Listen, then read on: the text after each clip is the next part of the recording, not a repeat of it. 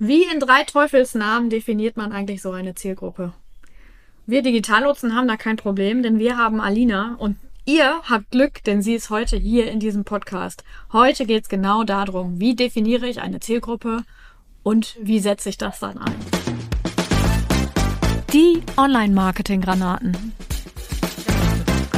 Kim und Julia sprechen über digitales Marketing, Netzkultur und Digitalisierung. Es ist wieder Zeit für die Online-Marketing-Granaten. Und heute habe ich unsere Zielgruppen-Queen Alina Gummersbach am Start. Hi Alina. Hi, schön, dass ich heute hier sein darf. Wie schön, dass du da bist. Wir haben ja aus der, aus der Crowd sozusagen von unseren Zuhörerinnen und Zuhörern äh, gehört, wann kommt denn der nächste digital nutze, ans Mikro. Und äh, das ist ähm, ja jetzt. Sag doch mal äh, oder erzähl doch mal ein bisschen was über dich. Was machst du? Wer bist du überhaupt? Worauf stehst du so? Was machst du überhaupt bei den Digitallotsen? Ja, bei den Digitallotsen bin ich Content-Marketerin und digitale Strategin. Also was ich so täglich mache, ist unsere Kunden äh, nach vorne bringen mit ihren äh, mit ihrem Content. Ich schreibe Texte, ich erstelle hier und da auch ein paar Visuals. Ich schreibe Redaktionspläne, damit unsere Kunden auch wissen, wann sie welche Inhalte spielen sollten oder dass ich da auch ein bisschen Stress rausnehmen kann für unsere Kunden.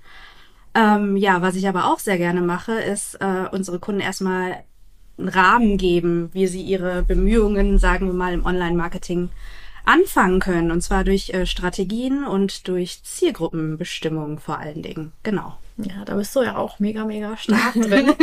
äh, was sehr cool ist, weil das ein großer Schmerzpunkt immer ist mhm. bei den Leuten mhm. da draußen, weil das so schwierig ist, sich festzulegen und so. Das stimmt. Ähm, Lass uns mal in das Thema Zielgruppen einsteigen und vielleicht jetzt erstmal so, um die äh, Leute alle auf einen Stand mhm. zu bringen. Was ist überhaupt eine Zielgruppe und warum sollte ich als Unternehmerin, als Unternehmer eine Zielgruppe definieren?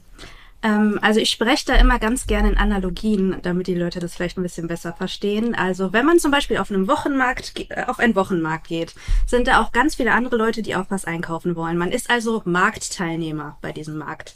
Ähm, man will aber nicht unbedingt das gleiche kaufen wie die ganzen anderen Leute. Die anderen Leute haben vielleicht auch andere Interessen, andere Wünsche, die sie sich von diesem Markt erhoffen. Und da unterscheidet man sich schon mal. Die Leute, die auf diesem Markt aber stehen mit ihrem Stand, die möchten natürlich die Leute adressieren, die wirklich was von ihnen kaufen wollen, die wirklich ähm, mit von ihrem Angebot profitieren wollen. Und da greift die Zielgruppenerstellung, ähm, indem man diese Leute so ein bisschen zusammenclustert, also so ein bisschen in eine Gruppe gibt und Zielgruppen sind einfach Leute, die sich von den Merkmalen sehr ähneln und die wir mit unseren Maßnahmen oder Lösungen erreichen wollen. Ob es jetzt offline oder online ist. Mhm, interessant. Das ist so ein bisschen ähm, schwammig. Können wir vielleicht in dem Markt noch so ein bisschen genauer gucken? Also ähm, so zum Beispiel alle Leute, die jetzt da sind, weil sie Obst kaufen wollen. Mhm. Ne? So die äh, haben ja bestimmte Merkmale, haben vielleicht auch schon so ein Obstnetz genau. mit dabei und so weiter. Ne? Und äh, sind da, weil jetzt gerade die Kirschenzeit beginnt. Richtig. Gestern habe ich den ersten Sack Kir Kirschen gekauft. Lilly hat auch schon alle aufgegessen. Gestern Abend noch. Ähm, nein, aber so, ne, dass genau. man da halt guckt nach den Interessen, was wollen die Leute denn? Oder Richtig. dieser, dieser Vorwerkstand, der da immer mhm. war auf dem Wochenmarkt. Ich weiß nicht, so viele Wochenmärkte gibt's ja nicht mehr, ne? Ja, das sind ja. auch bestimmte Leute. Es ist ja vielleicht oftmals so, dass es Leute sind, die viel Zeit zum Kochen haben, die sich damit äh, beschäftigen können mit diesem ganzen Vorwerkthema, ähm, die sich dann für den Stand am meisten interessieren, genau. Witzig, dass du an den Thermomix denkst. Ach, du an den Staubsauger? Und ich an den Staubsauger. Ah, siehst du mal, unterschiedliche Meinungen. Daran sieht man, dass ich älter bin, ehrlich gesagt. Weil, ja, äh, als ich noch kleiner bin ich ja mit Oma immer mit zum mhm. Wochenmarkt und da war halt wirklich immer dieser äh, Staubsaugervertreter. Mhm. Und ich glaube, die Leute haben da einfach Ersatzteile gekauft. Ja, genau. Ja, das war so das. Okay, heute gibt's ja die Geschäfte, ne? Die haben ja genau, Ladenlokale mittlerweile. Ja. Das soll übrigens keine Werbung für die Firma sein, das ist einfach Piep. nur ein Beispiel.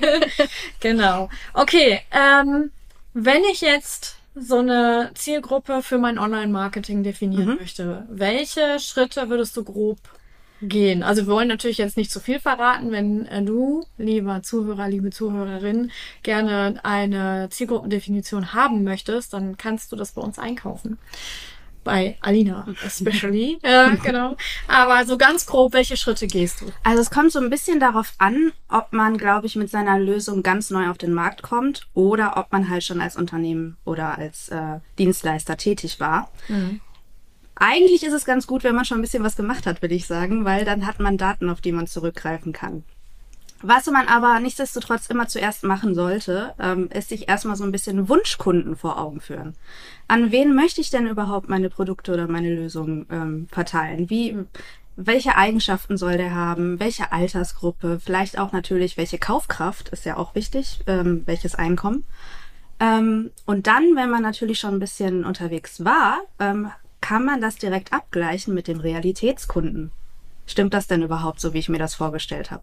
Sind das die Leute, die ich mit meinem Content adressiere? Oder sind das vielleicht ganz andere Leute? Das kann nämlich auch mal gut passieren, dass wir vielleicht in die falsche Richtung gedacht haben oder ein Problem für andere Leute lösen können, mhm. ähm, die das noch gar nicht, äh, die wir noch gar nicht so wirklich auf dem Schirm hatten. Und da ist diese Zielgruppenfindung auch nicht schlecht und äh, kann uns auf jeden Fall noch helfen, unsere Leistung weiter zu verbessern oder auch für diese spezielle Zielgruppe nochmal neu aufzubereiten.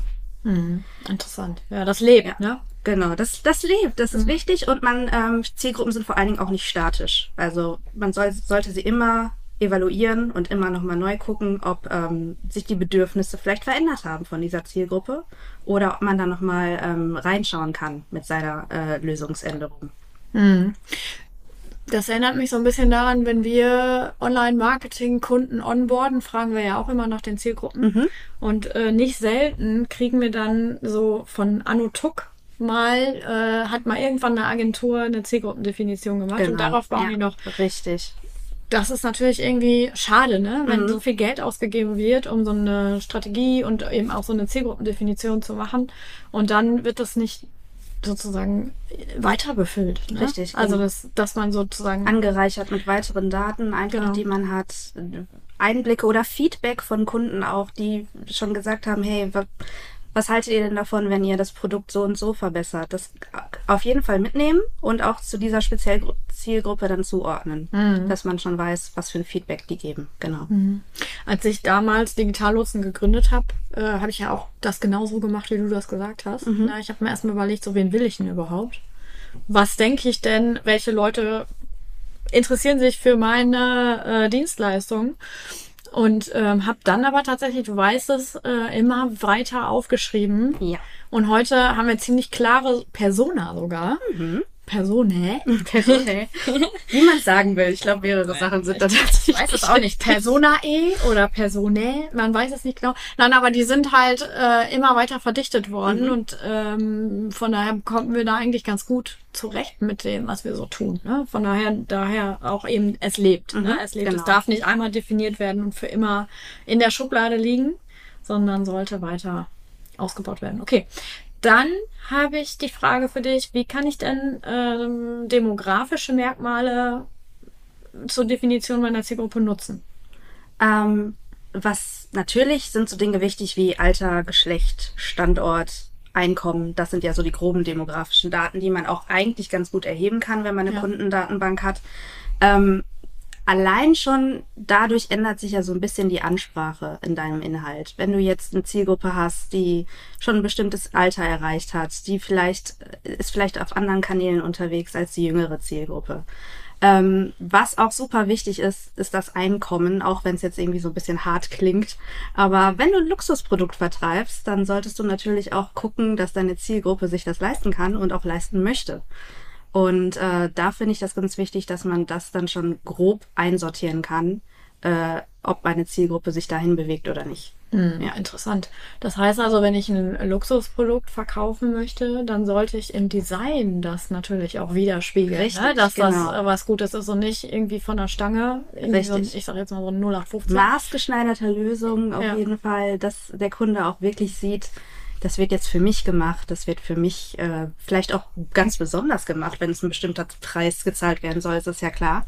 Mhm. Ähm, ansonsten, wenn es vielleicht ein geringeres Einkommen ist und du eine Lösung oder eine Dienstleistung hast, die ein konkretes Problem löst, ähm, dass man da auf jeden Fall sehr wärmend auf die Leute zugeht. Mhm. Hey, ich weiß, dir geht's gerade scheiße, um das mal ganz deutlich auszudrücken. Hiermit kann ich dir ganz konkret jetzt und in dieser Situation helfen. Mhm. Ähm, also es sind schon sehr unterschiedliche Ansprachen, die sich nur durch diese demografischen und recht groben Daten einfach mal schon Hm. ausspielen lassen, ja. Habe ich noch eine Erinnerung. Ich habe mal in einer Agentur gearbeitet, äh, in der ich Verpackungsdesign damals noch gemacht habe. Das war direkt nach meiner Ausbildung. Mhm. Und dort haben wir für einen Discounter die Non-Food-Verpackungen gestaltet. Und das war bewusst, bewusst nicht so hochwertig gestaltet, wie wenn man jetzt zum Beispiel für Apple oder, Mhm, äh, oder genau, was weiß ja. ich wen, oder Bose oder Rode oder was weiß ich, um noch mal ein paar mehr Marken reinzuschmeißen, ähm, zu machen. Also das war schon ganz bewusst so und das, wenn es zu hochwertig gestaltet war, kam genau das Feedback auch tatsächlich zurück. Also die haben da schon ganz gute Insights gehabt zum Thema Mhm. Zielgruppe. Okay. Ähm, Cool. Wenn ich jetzt demografische Merkmale habe, das ist ja so das Erste, was wir auch aus jeder Social-Media-Plattform zum Beispiel rausbekommen. Ne? Genau. Bei Facebook und Co. in den Insights äh, kriegen wir ja schon ganz gute Informationen zum äh, demografischen. Ähm, kann ich ja jetzt als nächstes hinzunehmen, äh, psychografische Merkmale sozusagen mit reinzunehmen. Was ähm, würde das bedeuten? Also welche Rolle spielen die? Was ist das überhaupt? Also, was ist das überhaupt? Das ist ganz wichtig zu wissen, weil es sehr heterogene Sachen sind. Äh, Motivation, Werte, Bedürfnisse, Ziele, Herausforderungen, also alles, was den Menschen gerade im akuten Zeitpunkt bewegt und auch ausmacht. Persönlichkeitsmerkmale sind auch sehr, sehr entscheidend. Ist die Person sehr eher aktiv oder eher passiv? Das sind natürlich Daten, an die man sehr schwer rankommt. Allein in Deutschland ist es ja, ist allein durch die DSGVO ja auch eine Grenze gesetzt, was du auslesen kannst. Ähm, was man da natürlich machen kann, ist mit seiner, mit den Kunden oder den Nutzern, die schon da sind, da wo du bist, zu interagieren, Fragen zu stellen, also ähm, nachzuforschen, wie geht's euch gerade? Also sowas alles. Ähm, man kann auch in Meinungsforen mal so ganz inkognito unterwegs sein und sich da mal so ein bisschen umschauen, was bewegt die Leute gerade in meiner Nische?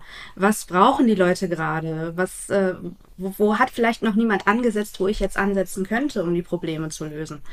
Ähm, ja, also das ist natürlich ein bisschen ähm, schwere, schwieriger daran zu kommen. Es ist ein Prozess auf jeden Fall immer, weil es ändert sich ja auch ständig und man sollte auf jeden Fall so ein bisschen Monitoring betreiben in bekannten Foren oder Plattformen, wo meine Zielgruppe unterwegs ist und da sich immer wieder was abschöpfen und dann quasi die Zielgruppen noch mehr mit ihren Motivationen und Zielen anreichern.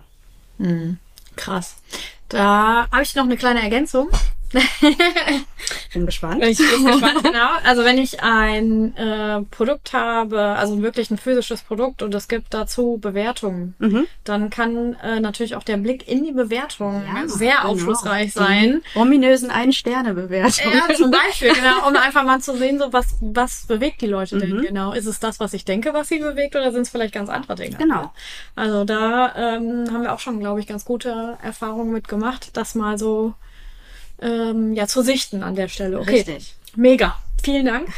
äh, ich würde noch einen Schritt weiter gehen Hm. und das Thema Verhaltensmuster und Interessen einer Zielgruppe mit in den Ring zu werfen. Das ist ja vor allen Dingen auch im Targeting für Social Ads und so weiter ein Ding. Ne, Mhm. wenn wir wissen, wie die Leute ticken, wie die sich verhalten und was sie für Interessen haben, können wir natürlich granularer Richtig, ja. äh, targetieren. Wie fließt das bei dir ein in den äh, Zielgruppenbestimmungen? Ähm, erstmal gibt's da ja wieder die Möglichkeit, sowas auch, sage ich mal, zu messen. Wenn man eine bestimmte Zielgruppe hat, die super gerne Videos guckt oder sowas, oder wo du auch in den ähm, äh, Insights dann sehen kann, dass sie wirklich äh, das ganze Video durchgucken und nicht zwischendurch abspringen, ähm, dann kann man natürlich immer, die, ich will jetzt nicht sagen, dieselbe Art Video machen, aber wenn etwas funktioniert hat, zum Beispiel ein Vlog von meinem Arbeitstag, wo die Leute genau wissen wollen, wie ich meine ähm, Produkte herstelle oder sowas, ähm, die gerne auch an dem Prozess beteiligt sind, wie entsteht äh, die Sache für mich. Ähm, da kann ich auf jeden Fall direkt mit äh, eingreifen und dann weiter in dieses Verhaltensmuster reingehen. Und wenn sich das dann ändert, muss man natürlich wieder prüfen. Genau. Hm. Ist übrigens auch für das, äh, ich sage jetzt mal, für das Halten der Kunden ganz Mhm, spannend. Ne? Wenn man das mal so ein bisschen beobachtet. Ich schreibe mir ja jedes Mal, wenn ich irgendwelche Gespräche führe, ob es jetzt Bestandskunden sind Mhm. oder Neukunden sind oder wenn auch mal einer geht oder so, ne, dann schreibe ich mir immer genau auf, warum, was, wieso Ja. und keine Ahnung.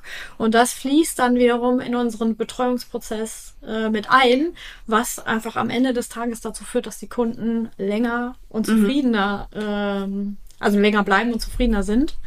Und ähm, Und es hilft ja auch jetzt bei uns, sage ich mal, bei der persönlichen Entwicklung, bei der Menschenkenntnis, wenn man vielleicht irgendwie was ganz anders eingeschätzt hat Ja. und der Kunde dann sagt, ich gehe aber deswegen, ähm, hat man natürlich nochmal einen doppelten Lerneffekt, ob das jetzt nur fürs Professionelle ist oder auch einfach für fürs Private, fürs äh, Menschsein. Weil Voll, äh, ja. Zielgruppen sind Menschen am Ende des Tages. Richtig, ja, Ja. absolut. Total, äh, total cool. Ja, ich finde das auch mal total krass. Also auch ähm, nicht nur jetzt im Online-Marketing, sondern auch im Umgang jetzt im Team, ne, mit, mit allen. Ja. Ähm, ich sage ja immer gerne, dass ich gerne von mir selbst auf andere schließe und es ist einfach so oft so, dass wir das in allen Lebenslagen tun, weil wir denken, wir ticken so und deswegen ticken alle anderen auch so und es stellt sich einfach so oft heraus, dass dem nicht so ist. Genau, und da kann man Abhilfe leisten mit Kommunikation, dass man äh, auch natürlich sagt, warum mache ich das gerade so oder warum machst du das gerade so.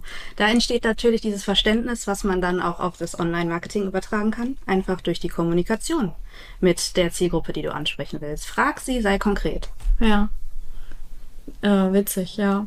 Da ähm, fällt mir direkt zu auch nochmal das Disk-Modell ein mit dem roten, gelben, blauen, grünen Typen, ne? Genau. Äh, das ist immer ganz schön so. Also ich finde das super spannend, auch im Online-Marketing, weil ich, wenn ich jetzt zum Beispiel äh, Social Recruiting mache für eine Steuerkanzlei, Kanzlei, dann kann ich die in der Regel nicht mit einer Ansprache für eine rote Person erreichen. Weil das meistens eher gewissenhafte Menschen sind. Ne, super genau, analytisch und so weiter. Das ist äh, eine komplett andere Ansprache als äh, jemand wie ich zum Beispiel, der ja, sagen wir mal, ungenau bin ich nicht, aber ich bin ähm, sprunghaft, würde ich sagen, und impulsiv und ich brauche eine andere Ansprache als äh, eben jemand, der so total gewissenhaft und genau ist. Genau. Das ist einfach so. Und äh, das kann man natürlich auch sehr schön in so eine Zielgruppendefinition mit einfließen lassen, sich einfach mal angucken, was bedeutet das überhaupt. Dazu kommt übrigens in den nächsten Tagen ein Blogartikel von uns. Okay, dann würde ich gerne wissen, jetzt haben wir also quasi die Zielgruppe definiert mit demografischen Merkmalen, mit psychografischen Merkmalen, mit Verhaltensmustern und Interessen. Jetzt könnte ich natürlich noch mal einen Schritt weitergehen und eine Persona definieren. Was sind denn äh, deiner Meinung nach die Vorteile einer Definition einer Persona, speziell fürs Online-Marketing? Also ich würde vielleicht noch mal ganz kurz sagen, was eine Persona überhaupt ist, weil Ja. ich nicht weiß, ob das wirklich bei jedem so bewusst ist, dass es diesen zweiten Schritt der Zielgruppendefinition eigentlich gibt. Und zwar geben wir mit der Persona der Zielgruppe ein Gesicht und das zwar wortwörtlich. Wir benennen die Persona, geben ihr wirklich einen konkreten Namen, ähm, schreiben ihr Alter, Beruf, Einkommen, Branche zu und ähm, bebildern das am besten auch noch mit äh, ein Bild, ich will jetzt nicht sagen aus dem Internet, aber einfach ein Bild, was wir, ähm, Foto, was wir der Person zuordnen können, wie könnte sie aussehen, ähm, welche Eigenschaften könnte sie haben. Und das ist insofern so wichtig, dass man sich das wirklich visualisieren kann, dass man mit dieser Persona auch arbeitet. Bei Zielgruppen ist es oft so, das landet irgendwann in der Schublade. Wenn man sich jetzt eine Persona definiert, kann man das auch ähm, im Büro ans Whiteboard hängen. Da kann man dieses Foto dieser Persona, Mark Meyer, äh, hinhängen und dann sagen, guck, das ist die Person, die wir erreichen wollen. Das ist die Person, ähm, die für uns gerade wichtig ist oder die uns, äh, die, die diese Zielgruppe halt ausmacht.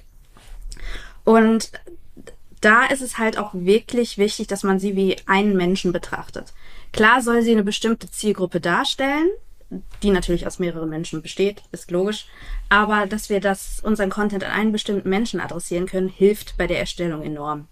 Einfach weil wir diese Herausforderungen, die Forderungen, die die Person hat, äh, Probleme, Ziele, Fragen, wie geht's mir gerade, besser da festschreiben können. Genau.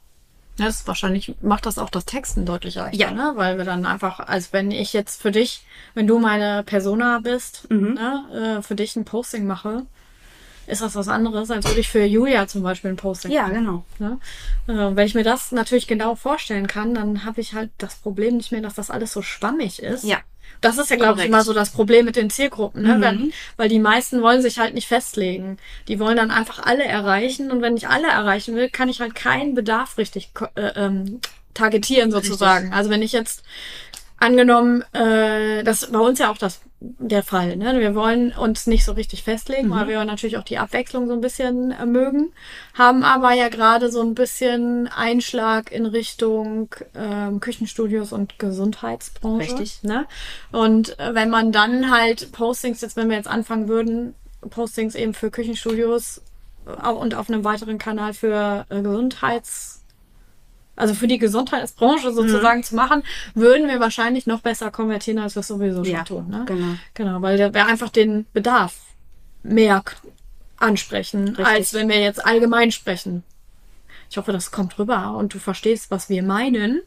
Ähm, weil es einfach so ist, wenn ich jetzt zum Beispiel angenommen, ich würde äh, bauen, ein Haus bauen. Und ähm, wenn ich jetzt mein Badezimmer machen lassen wollen würde, würde ich ja nicht das Badezimmer von irgendeinem Generalisten machen wollen, weil das kostet halt einfach ein Schweinegeld. Und das Richtig. soll halt schön sein und das mache ich eigentlich in der Regel auch nicht so schnell nochmal neu, ebenso wie eine Küche übrigens. Genau. Ähm, dann will ich natürlich auch einen Experten haben. Richtig. Der genau auch weiß, äh, wie das in mein Haus reinpasst, wie das auf den Grundriss reinpasst.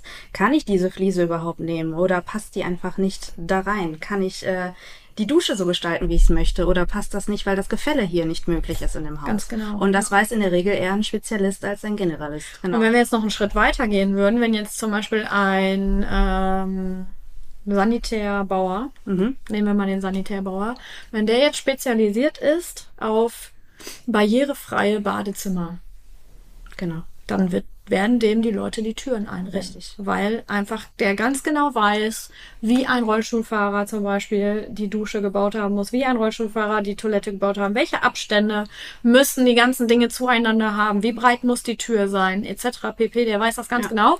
Und der, ich sage jetzt mal, der Generalist in dem Bereich, der alles macht, der hat vielleicht bestimmte Probleme noch nicht gelöst. Genau. Und deswegen ist eben die Zielgruppe, also Zielgruppengenauigkeit, Persona im besten Fall und eben halt auch eine Positionierung in einer bestimmten Nische sehr hilfreich, um einfach mehr Umsatz am Ende des Tages machen zu können. Und übrigens auch besser, um Mitarbeiter zu finden, weil Leute halt auch, ähm, also Menschen, die irgendwo arbeiten, haben natürlich genauso einen Bedarf für das Berufsleben. Richtig. Wie Leute, die wir erreichen wollen, für eben einfach als Kundschaft. Ne? Genau. Gut. Äh, Hast du vielleicht ein, zwei Tipps, wie man effektive Persone, Personas ähm, erstellen Mhm. kann oder beziehungsweise welche Informationen sollten drin sein?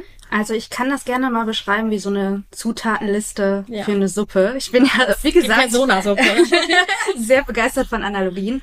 Das Wichtigste, was wirklich, sage ich mal, so 70, 80 Prozent des Ganzen ausmachen sollte, ja. sind Daten. Also es sind Daten, die du wirklich äh, ausgeben kannst, äh, die du schon hast in deiner Kundendatenbank, du wei die du wirklich auch nachvollziehen kannst.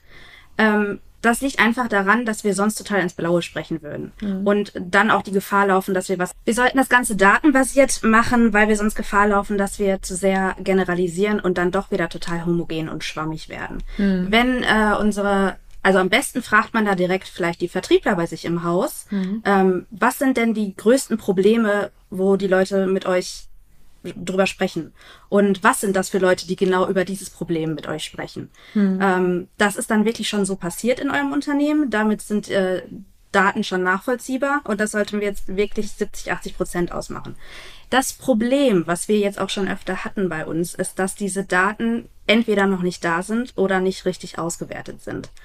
Ähm, was ich da empfehlen würde, sind wirklich auch mal Fragebögen rauszugeben an die Kunden. Einfach Feedback ähm, in Form von ganz persönlichen Fragen, die nicht unbedingt beantwortet müß werden müssen, ähm, wo ihr vielleicht ein, zwei Sachen an den demografischen Sachen abfragt, die jetzt aber nicht rückverfolgbar sind auf die einzelne Person, was ja sowieso gar nicht geht. Aber ähm, wenn diese Sache, wenn diese Daten halt nicht da sind, kann man natürlich anfangen mit dieser Personenbeschreibung, indem man die Recherche ausführt äh, in seinen Kanälen. Wie ist das Engagement? Was sagen die Leute da? Was sagen die Leute bei der Konkurrenz vielleicht auch, ähm, bei der direkten Konkurrenz? Wie, wie sind die, wie springen die da auf die Sachen an? Und wer springt da auf die Sachen an? Ähm, das ist quasi so, wenn wir sagen, die Fakten war jetzt die Brühe der Suppe, hm. äh, ist jetzt die Meinungsforschung danach quasi so das Gemüse für die Suppe. Und ähm, das, was dann an Gewürzen reinkommt, äh, kann man auch oft lösen mit Persönlichkeitsanalyse-Tools.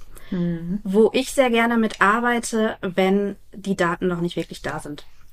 Ähm, man kann dann durch die Recherche in Foren so ein bisschen rauskriegen, wie ticken die Leute. Und dann kann man ähm, Modelle draufsetzen, wie zum Beispiel den Myers-Briggs-Test. Mhm. Oder, da muss ich aber direkt sagen, der ist nicht wissenschaftlich anerkannt. Den sollte man ein bisschen mit Vorsicht genießen. Ähm, ich benutze den gerne, weil er sehr weit verbreitet ist, weil es viele Leute gibt, die diesen Test gemacht haben und die auch im Internet darüber schreiben und weil ich persönlich da gute Erfahrungen mitgemacht habe. Das soll jetzt aber nicht heißen, dass du jetzt auf jeden Fall diesen Te äh, Test benutzen solltest. Ja. Es ist nur eine Herangehensweise, wie man das nutzen kann. Wer den Myers-Briggs-Test nicht kennt, das ist ein Persönlichkeitstyp-Indikator, wo man quasi am Ende so eine Buchstabenkombination rausbekommt. Ich bin zum Beispiel INFJ. Das ist introvertiert, intuitiv, ich fühle sehr und äh, ich judge. Das heißt aber nicht im dass ich andere Leute beurteile, sondern dass ich die Situation erstmal komplett beurteile und dann meine Entscheidung treffe. Dass mhm. ich nicht eher impulsiv meine äh, Entscheidung treffe.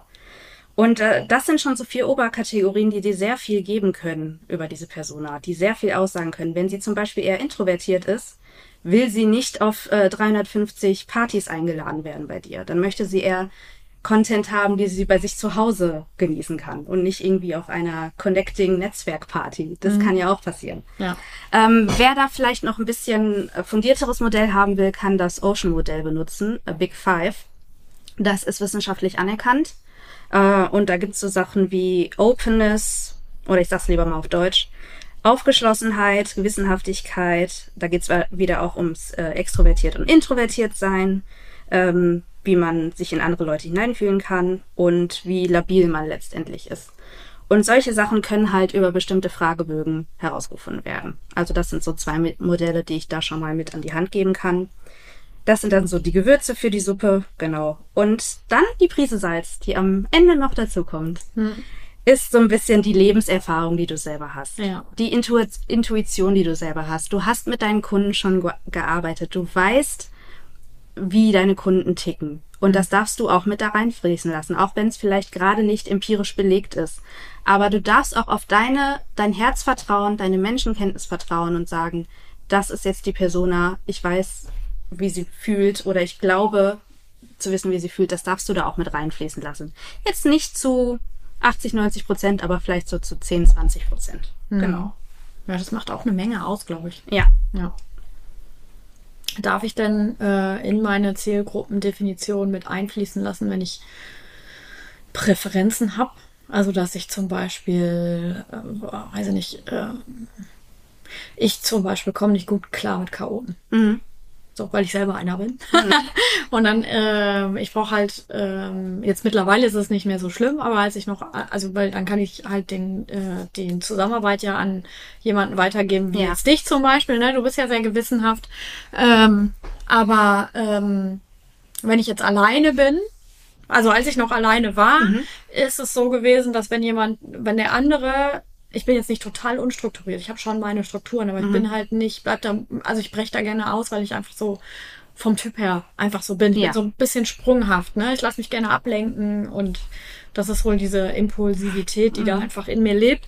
Ähm, aber wenn der andere auch so ist, dann ist es halt schon mal vorgekommen damals, als ich noch, wie gesagt, alleine war, dass dann einfach Projekte nicht zum Ende gekommen sind, mhm. weil wir einfach nicht miteinander zurechtgekommen sind. Ja. Weil der eine hat den anderen verrückt gemacht, sozusagen. Das war die Chemie. Hat halt nicht so richtig gestimmt. Und ist es okay, sowas in eine Zielgruppendefinition quasi zu berücksichtigen? Ich würde sagen, auf jeden Fall, weil am Ende des Tages möchtest du ja äh, Leute zu Lösungen führen. Du möchtest äh, mit ihnen einen bestimmten Weg gehen, der natürlich vielleicht auch irgendwann abgeschlossen ist. Und klar gibt's Dauerkunden und so weiter. Aber ähm, wenn du ein Produkt auf den Markt bringst oder eine Lösung auf den Markt bringst, ähm, bringst du das ja mit einer bestimmten Intention auf den Markt.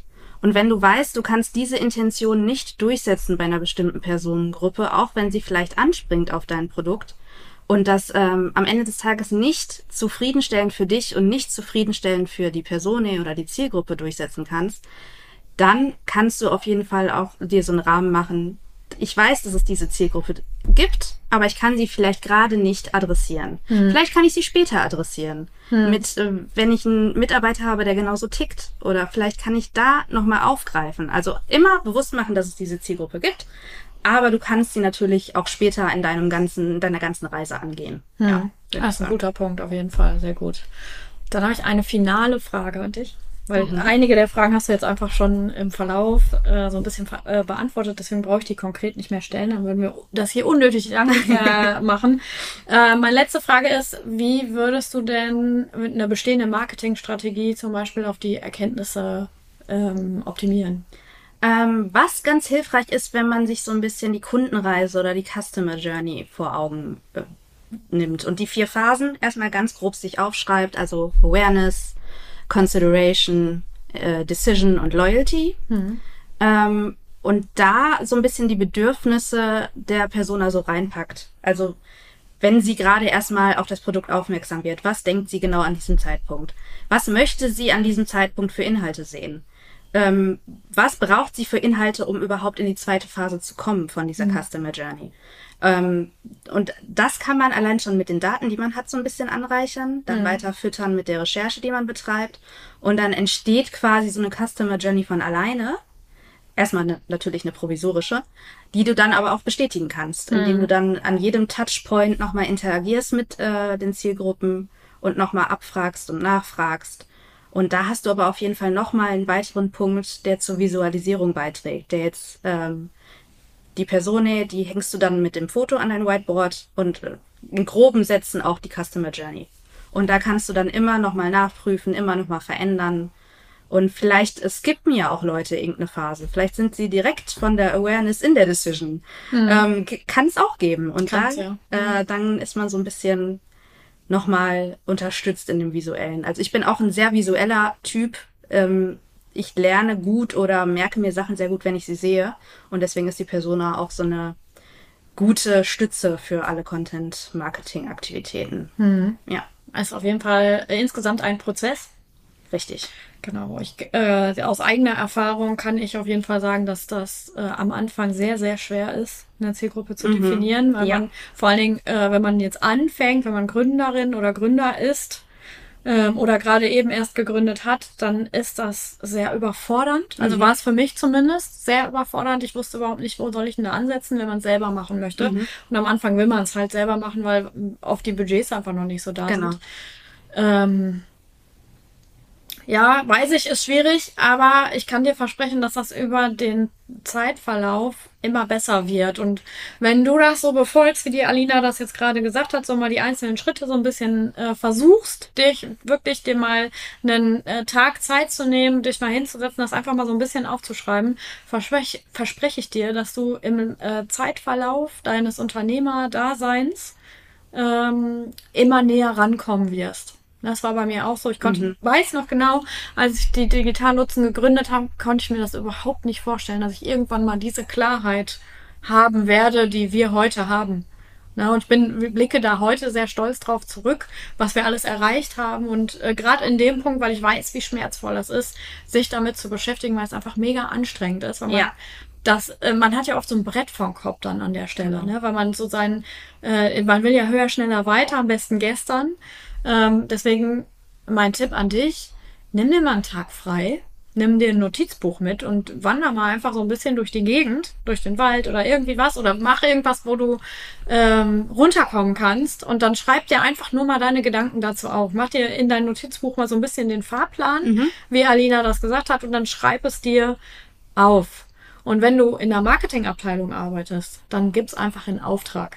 Ne, ich weiß, ihr habt so viel zu tun. Ähm, der Tag ist so kurz im Vergleich zu den Aufgaben, die ihr so erledigen müsst. Dann lasst euch das doch einfach mal erstellen anhand der Daten, die ihr schon habt.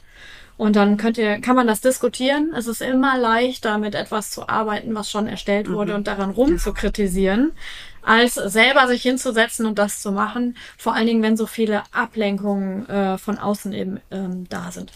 Was ich da vielleicht noch zu sagen würde, ist, habt keine Angst. Es gibt kein richtig oder falsch. Genau. Ähm, Hauptsache erstmal anfangen und man kann die äh, Persona an jedem äh, Zeitpunkt dieser Reise immer nochmal überprüfen, immer nochmal evaluieren. Stimmt das überhaupt noch, was wir da gemacht haben?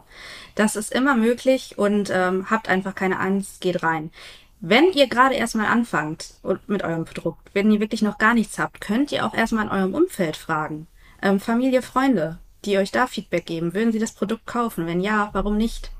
Und so weiter. Also das wäre auch eine Möglichkeit für Leute, die gerade erst anfangen, um da so einen Stein ins Rollen zu bringen. Und vielleicht einfach erstmal Annahmen treffen. Genau. Ja, und das wichtig ist aber, dass du deine Zielgruppendefinition und Persona-Definition wirklich mal wenigstens jährlich nochmal Ja. überdenkst. Ne, das ist etwas, was nicht einmal gemacht wird und dann für immer so steht, weil Unternehmen verändern sich.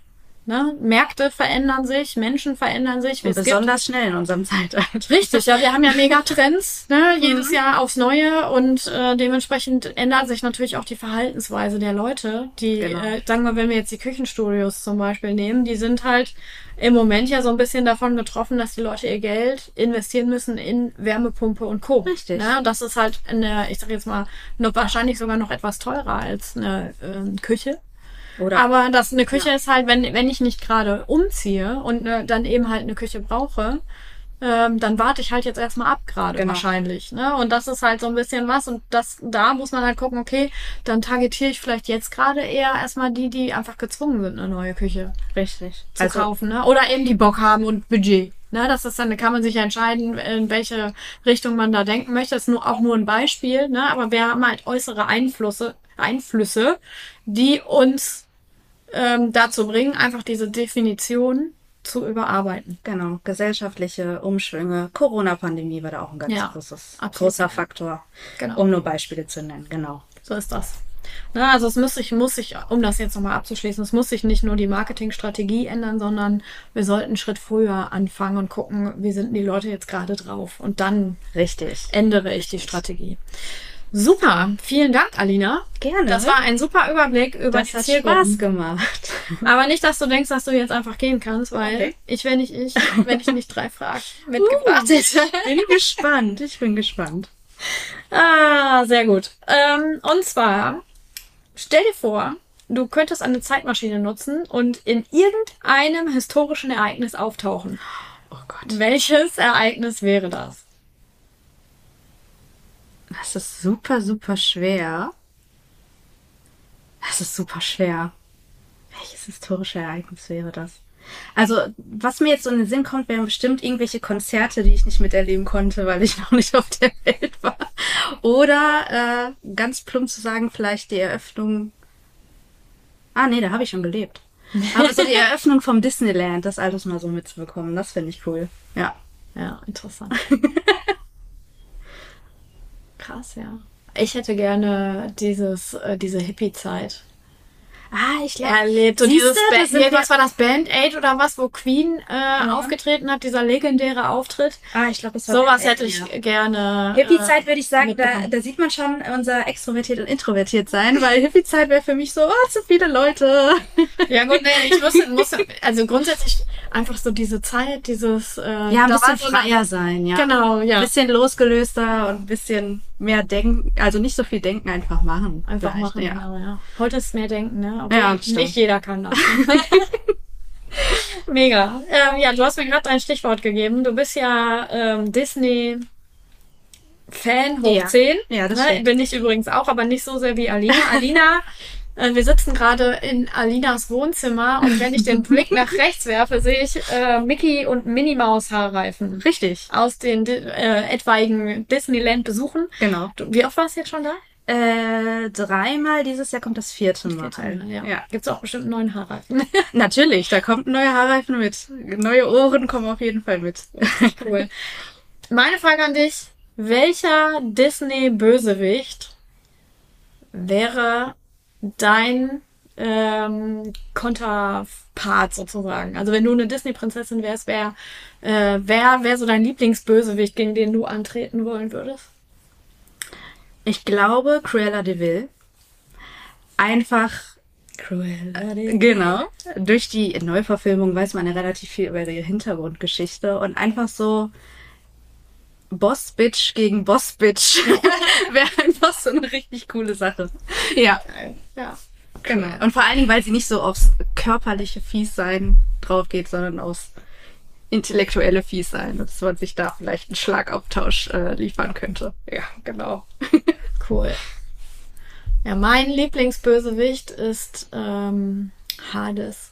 Ah, auch sehr cool. Ich finde zwar, äh, find zwar Herkules, also diese Verfilmung da von Herkules finde ich eigentlich gar nicht so cool. Hat gute Songs, aber. Ha- Ja, stimmt, das ist wahr. Äh, hat sehr gute Songs, aber ich mag den Hades, weil er irgendwie so trockenwitzig ist. Mhm, trocken Der ist irgendwie, Und eine coole Frisur mit den blauen ja, das, Farben. genau, passt auch zum Lotsen-Style. Ja, ne? das stimmt, das stimmt, das stimmt. Ja, den finde ich, äh, finde ich ziemlich cool. Den Hades, ja. Cool. Okay, dann habe ich eine letzte Frage. Okay. Wenn du die Möglichkeit hättest, für einen Tag die Gedanken von Tieren zu verstehen, welche Art von Tier würdest du wählen und welche verrückten Dinge denkst du, dass du von ihnen erwarten, äh, erfahren würdest? Ah, da hätte ich jetzt zwei Herangehensweisen. Einfach eher erstmal vielleicht die Gedanken von Nutztieren. Oh Einfach. Gott, das wäre sehr traurig. Das wäre super traurig, aber einfach, dass man irgendwie direkt verstehen könnte, wie man ihnen besser helfen kann, wie man sie vielleicht befreien kann. Und sowas. Wenn sie es wüssten, würden sie es selber tun, glaube ich. Ja, stimmt, aber trotzdem, dass man da vielleicht ein bisschen noch mehr Gedanken bekommt, wie man die Gesellschaft darauf aufmerksam kann, aufmerksam machen kann, weil man da die Sicht der Tiere hat. Ähm, sonst würde ich vielleicht von Meerestieren tatsächlich, so Delfin oder sowas. Einfach weil es ja so viele Bereiche im Ozean gibt, die wir als Menschen noch gar nicht kennen. Und die vielleicht die Fische uns dann erzählen können, es ist super cool hier unten, was es hier noch alles gibt. Das wüsstet ihr zu gerne. Und äh, vielleicht auch irgendwie, ja, es gibt ja, glaube ich, 80 Prozent oder so, das noch nicht erforscht ist. Ich weiß es gar nicht ganz genau. Es ist auf jeden Fall eine sehr hohe Zahl. Das stimmt, ja. Und so ähm, Fische unter, Meer, äh, Unterwasserwelt finde ich super spannend. Und Ja. dann einfach mal mit denen auf die Reise gehen können. Ja. Finde ich auch, ja. Würde ich zustimmen. Vielleicht wäre ich ein Wal. weil die gleiten, also.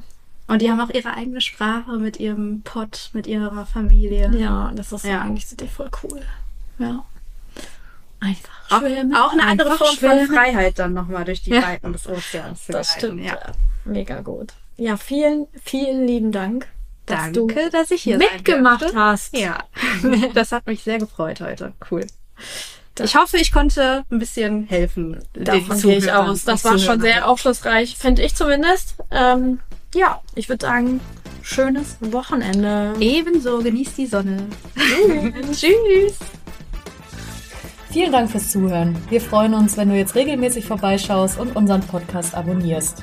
Abonnieren kannst du uns übrigens auch bei Facebook oder Instagram. Du findest uns unter Digitallotsen. Besuche auch gerne unsere Website www.digitallotsen.com. OMG.